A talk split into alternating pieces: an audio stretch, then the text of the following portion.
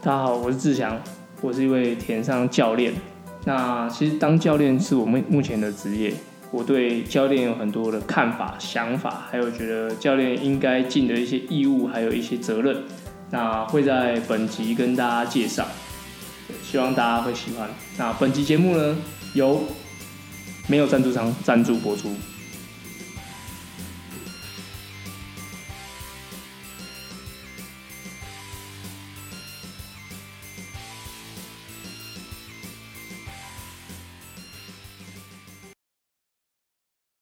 大家好，我是志祥。那其实我在前几集已经前两集已经有录过自己的 podcast，然后中间就有点中断。那我会开始录制 podcast 最主要原因就是，呃，我听了就是小廖教练，就是 SSE 训练漫谈的小廖教练，他先开始做了 podcast，而我觉得这个东西还蛮有趣，就是录制自己的声音，然后可以像。这个语音语音档，然后呃给的自己的学生啊，或者说可以传达自己的训练观念，我觉得这个还蛮不错的。对，然后虽然我自己也中间也录制了两次，然后嗯中间也停停了下来，然后最近呢，其实最主要看了跟我闲聊阿根阿根的频道，一开始他有一系列的的节目出来，所以我觉得哎就是。之前可能觉得做这个好像没什么，没什么感觉，对，那我也蛮蛮跟风的。然后是呃看完之后，我觉得其实我真的还蛮多呃训练的东西，或是说一些观念上的的重点，还是想分享这样。所以呃我又开始录制了 podcast，然后因为呃之前都是用耳机录啊，然后用一些呃比较非就是正常录音的一些器材。那自己呢？我是最最近自己 偷偷用了私房钱买了一支，就是一千块的的麦克风。我先没跟我太太讲，然后我想说，呃，我先规律的录个的四到六集，然后再慢慢跟他讲说，哎，我偷偷就买了个麦克风，然后是一个认真要来做这件事情的。对，那假如假如我跟我太太讲，然后呃节目也录制到四到六集，那你们。发现的时候，请如果遇到他，可以跟他讲说：“哎、那个一千块其实还好啦，不用太在意这件事情。”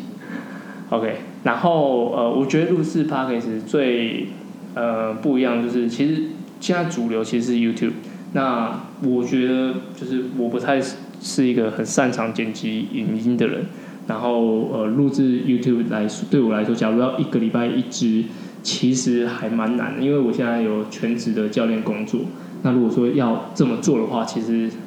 会花了我很多时间，所以我觉得录制 podcast 可能一些找一些题材，然后到录制啊，到呃剪辑可以上架的话，其实那个时间性来说，对我来说会比较呃容易一些。对，那所以这是我选择 podcast 来进行的原因之一。OK，那简单介绍一下我现在的工作，就是。我是一位全职的田商教练，目前在 Waypoint 铁人工厂就担任全职田商教练。那铁人上不单纯只有教用骑车跑步，就是呃单车 fitting 啊，然后线上训练，线上帮你安排课程，然后跑步的团练，游泳的团练，然后还有单车的外骑的活动，就是这些延伸，就是除了三项以外延伸的的内容，其实都是我们教练需要做的。对，所以有点杂，然后但是呃接触的领域也比较广一些，所以呃就会有蛮多话想跟大家说，就是我在做每一个训练或是每一个教学的时候遇到的一些看法跟问题。OK，那这一集呢，最主要是要跟大家聊聊就是教练这件事情，因为嗯我也从大学开始教接触教学，那常常被人家叫教练教练教练，那其实。教练他是一个，我觉得他是有个需要有教育意义的，因为呃，他是需要引领学生往下一个目标，或是说解决他现在的问题，来让学生越来越好。对，那教练跟老师的差别其实就是，呃，教练比较会着着重在一个项目或一个领域上，那老师感觉会比较全面一点。所以呃，比如像我是田上专长的，大家都会叫教练，我很少叫我老师。那这也是有一点点差别。然后，嗯，教练也必须要呃具备一些能力跟责任。那我觉得能力的部分，当然呃，你对于那个项目的规则啊，比如说铁人三项，那它的呃比赛的距离啊，比赛的流程，比赛的项目，那这些一定是需要了解。那也是必须也是必须必须知道，就是比如说接下来那个比赛的场地，对于学生该如何准备这件事情。那我觉得，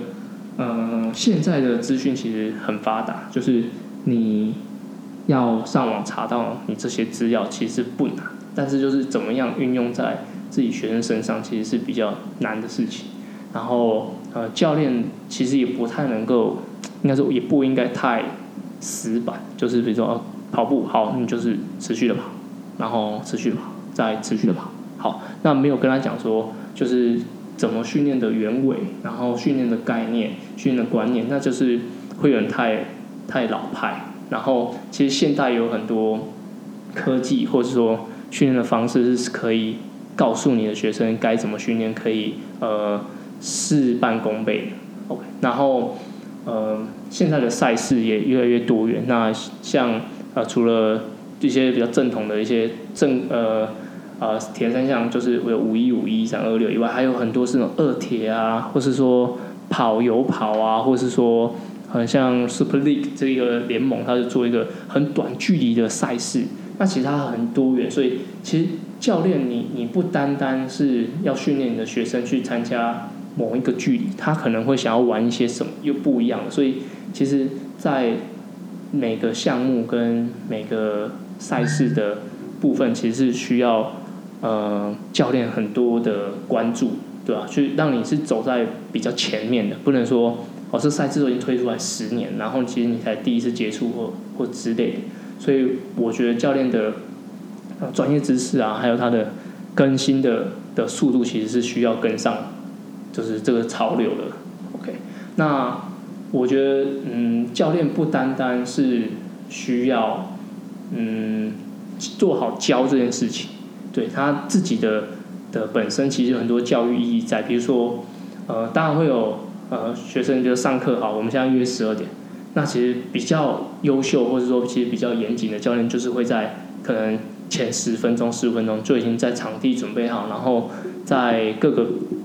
时间点其实都是比学生还要提早做好准备的。对我们，我们的教练很常讲一句话，比如说十二点上课，你的开始其实并不是在十二点，你一定是在十一点四十五，因为你人就必须要在这准备，然后做好呃你要的备课啊，或者说场地的的的观察是不是呃有安全性的一些问题。所以其实教练的准时，然后他教导学生的一些观念是。我觉得是必须要经过培训的，那他也是必须要有呃基本的能力的，对，就是呃该怎么样告诉学生比赛的时候呃一定要遵从规则，对，因为有很多教练其实他是会呃比如说比赛可以切西瓜他就切西瓜，然后可以私人补给他就私人补给，我觉得就是你你自己比教练那个教练自己比赛你这样子。好，没有人发现，也许就就这样过。但是你如果还教导你的学生做这件事情的话，我觉得非常不当，对，因为那已经是违反规定了，或者说他已经不是在呃正常的规则上，对，包含禁药这些呃更严重的情况。所以其实我觉得教练是需要有教育意义的，对，然后他是比较需要正向力的，就是你的教练。不是一直臭干打掉，就是这样，嗯，不是什么事情都要用骂的，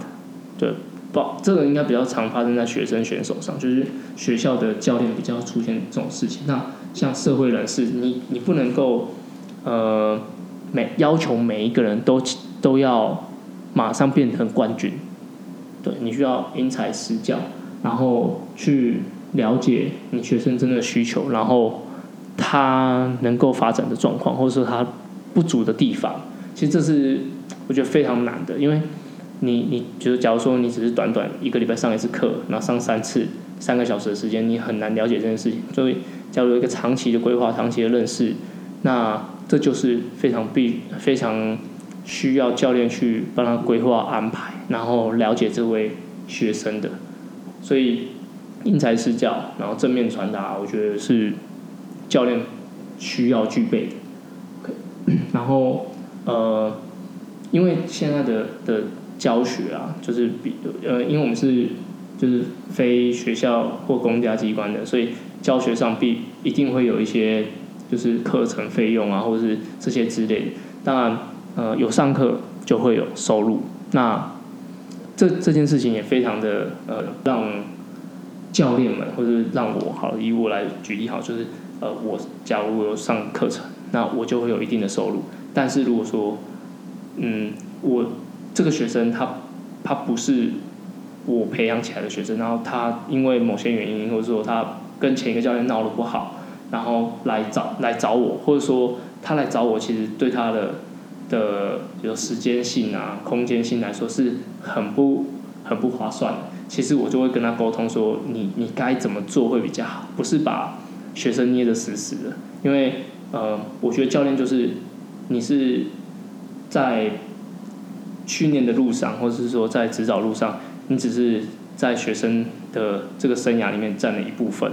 就有点像我们体验工厂的的的概念，就是我们是你梦想的终极站，我们不是你的终点站。就是学生经过我们这边，那他变得更好。那不应该是学生到我们这边，然后他要去其他地方，我就把他给抹黑啊，干嘛干嘛？这个反而是件非常非常不好的事情。所以，呃，放手的让学生去选择是件非常重要的事情。对，因为如果你你只是把它捏得死死的，你只是会让自己，然后跟学生陷入一个很尴尬的的局面。那我觉得这就是像丧失了一些教育意义跟。原本训练的初衷就是应该要快乐，然后有成效的进步，所以必须要非常非常 open mind，跟其他教练沟通，然后了解，就是客观一点的去了解这个学生的需求。OK，那讲完这些课程之后，其实现在越来越多教练其实，比如他的知名度，就会有厂商来找他，来找他进行配合啊，什么品牌的部分。对，那我们铁人工厂其实也有，就是专门的卖店，就是我们的铁人兵工厂，它也是有在装备的的销售，然后一些呃，不管是单车啊、服饰上都有产品可以提供给大家，铁三样的产品提供给大家。那蛮多学生来，他就会说，哎，这个对我来说适不适合？那我的观点其实就是，你要先了解他的需求，比如说他是个初铁。那他马上就要做一些，比如说选一些我觉得比较不适合他的器材，那可能就要呃很客观的跟他讲说，呃，我觉得你现在先怎么样比较好？也许他有经济上的考量，或者说他能力上的考量。对这个器材他用了，他对他可能会受伤啊，或是怎么样的？那我就不建议以销售库存，或是说销售你想卖的东西给他这个的事情当做出发点。因为蛮多车店或是蛮多店家，就是他想销售他要的东西，并不是销售学呃客人需要的东西。那这个在教练身上一定会很常会重出现重叠的部分，所以我觉得，嗯，各位教练必须要很客观的去判断这件事情。然后你学生会问你，基本上就是很信任你，所以你要是讲什么，他都会照做。或是说他是，嗯，会没有那么多，就反正他因为他已经问教练了，所以他觉得有个安心在。那假如你给他的建议并不是适合他的，那我觉得你就非常糟糕，非常不好，对，因为那个会丧失了你他对教练的一个信任，对，所以我觉得你可以有商业考量，就是你你可能比较说属于哪一个牌子。但是如果说他真的不适合，请不要再推荐给他这些东西。也许你是有利益上的的的的受益的，但是买东西的是他，那也请把路走长一点，因为这大家都会讨论，所以嗯，有点良心。OK，那接下来就是呃，在观念上的交流啊，然后我觉得就是。现在很多就是他可能喜欢这个运动，然后就开始就是上一些教练课啊，一些教学的部分，我觉得很好。对，那这是我现在的 的想法。以前的想法就是觉得说，呃，我是科班毕业，然后出来的的的教练啊，如果他不是科班或是成绩比我好的，我就会觉得说，啊，你这样你你不要来分一杯羹，就是有点像，就是假如你看中国新说唱，人家说，哦，那个你不是 rapper 就不要来来沾这个边，这一类，就是假如你不是很科班的人，你就不要做这件事情。对，我有认真想过这件事情，然后，嗯，现在的想法比较改变，就是。以前可能会觉得说，呃，我有点歧视一些其他教练。那其实后来想一想，其实，嗯，以前大专杯就是大专比赛，大家都是说，哦，你是甲组是乙组什么什么之类的，然后就会有一种高低之分。但是我之前看了一个报道，就是假如说大专杯，然后他是没有乙组的，那一些比较呃着重在学学科上的一些学生，他没有机会去表现，没办法去机会去理解这个运动，那就没办法达到普及化，就是让大家可以都运都了解这个运动，那参与竞技。那也许这些人他在现在有遗嘱或者有那种家就是非科班的人参参与赛事，那十年后他也许还就是还爱这个运动，那他可以为这个项目多做一点贡献。那其实，嗯，整个运动啊，不单单只是看金字塔金字塔顶端的人，对，应该是整个金字塔的人都必须要受到重视、受到照顾。所以我觉得，呃，走到现在就是蛮多，呃，他可能是电子电子系呃电子新贵啊，或是呃他是其他科班出来的的非就是非专项的人出来做的教的教练啊。我都觉得就是非常非常尊敬他们，因为嗯、看过他们写的东西，看过他们安排的的训练内容，那其实蛮多我可以学的。因为我们也很常会办一些活动啊，但是就会去了解说，哎，为什么有些活动不会有人来参加？但是另外一个教练他规划了不一样东西，然后调整了一下，哎，就是会有很多人参加。所以其实以以现在来说，嗯，有没有人信你？或是有没有人相信那个教练，其实是很重要的。这就已经不太分科班不科班，而且很多非科班的，或者说你不是这个专长的，他在踏入这个领域的时候，其实他做很多很多功课，那是我们遥不可及的。对，就是他做的准备，其实并不输，并不输这些就是练了十年、二十年的的科班选手。所以我觉得他们出来教学，也许你可能会。一开始可能觉得啊，那行不行啊？不要在那边插花干嘛？但是他们越来越专业，然后走得越来越快，然后做的事情越来越